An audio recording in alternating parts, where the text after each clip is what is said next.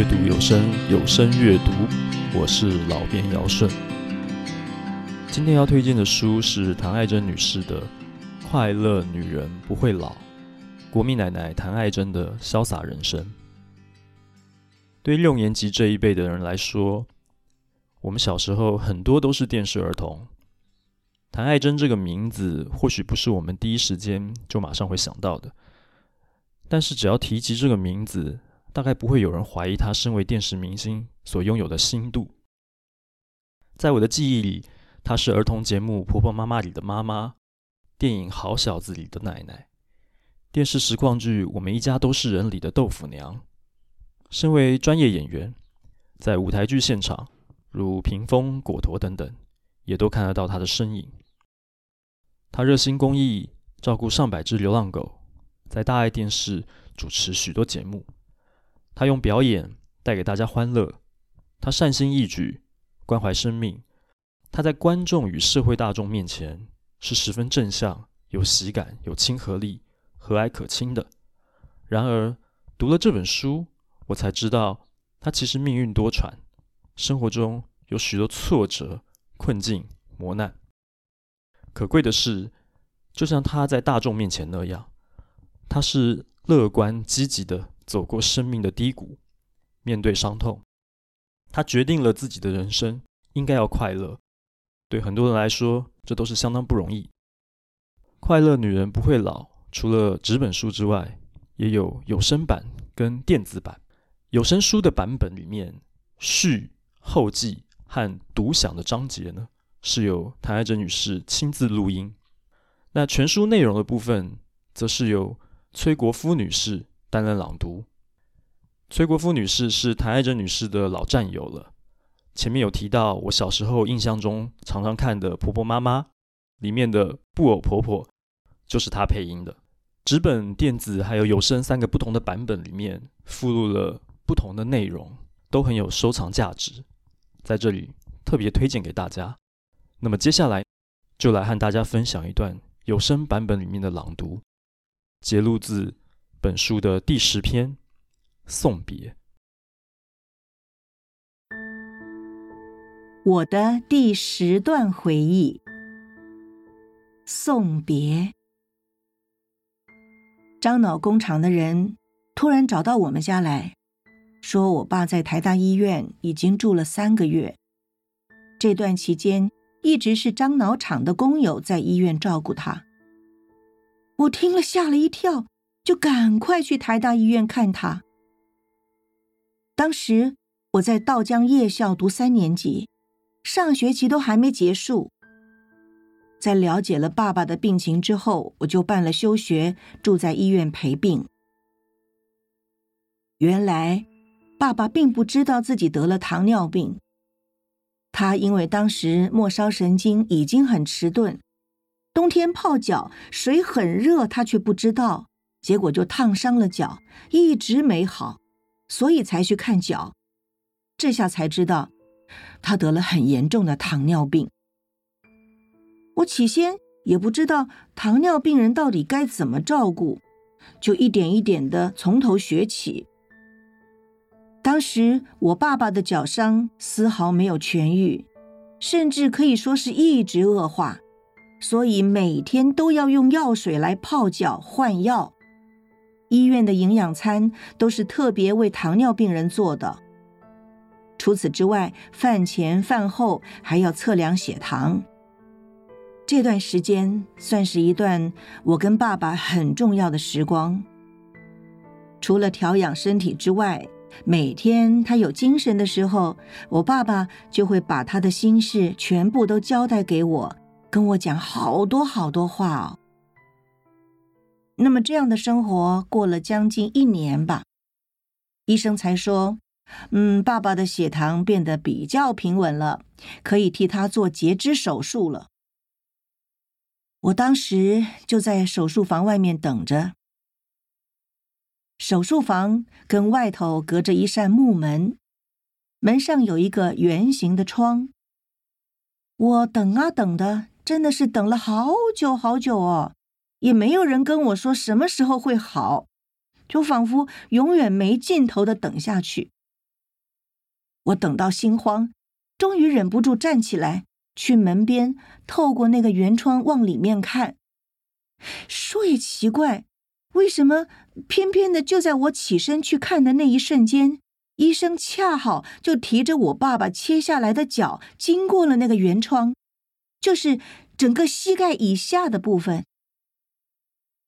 我看着医生握着爸爸的脚经过我的眼前，那个画面非常的冲击。我愣了一下之后，却反而不慌乱了。爸爸截肢以后，为了做义肢跟复健，我们又在台大医院住了一阵子。医生是希望他可以学习自己行走，但爸爸毕竟老了，体力也没那么好。实在是没办法，只能够以轮椅代步。我想了又想，最后决定还是带他回去，自己在家照顾他吧。在爸爸出院之前，我就试探的问了一下，说：“呃，有人要来看你哦，你愿不愿意啊？”我爸爸其实也知道我在指谁，他说：“好啊。”因此，我趁着有护士来帮忙的时候，回家换洗衣服、洗头、洗澡。然后我跟我妈说：“就是今天了，你去见上一面吧。”当时我妈好紧张，好紧张哦。我还安慰她说：“爸爸现在个性很温和，心境也很稳定，不要害怕。”我陪着妈妈进去病房。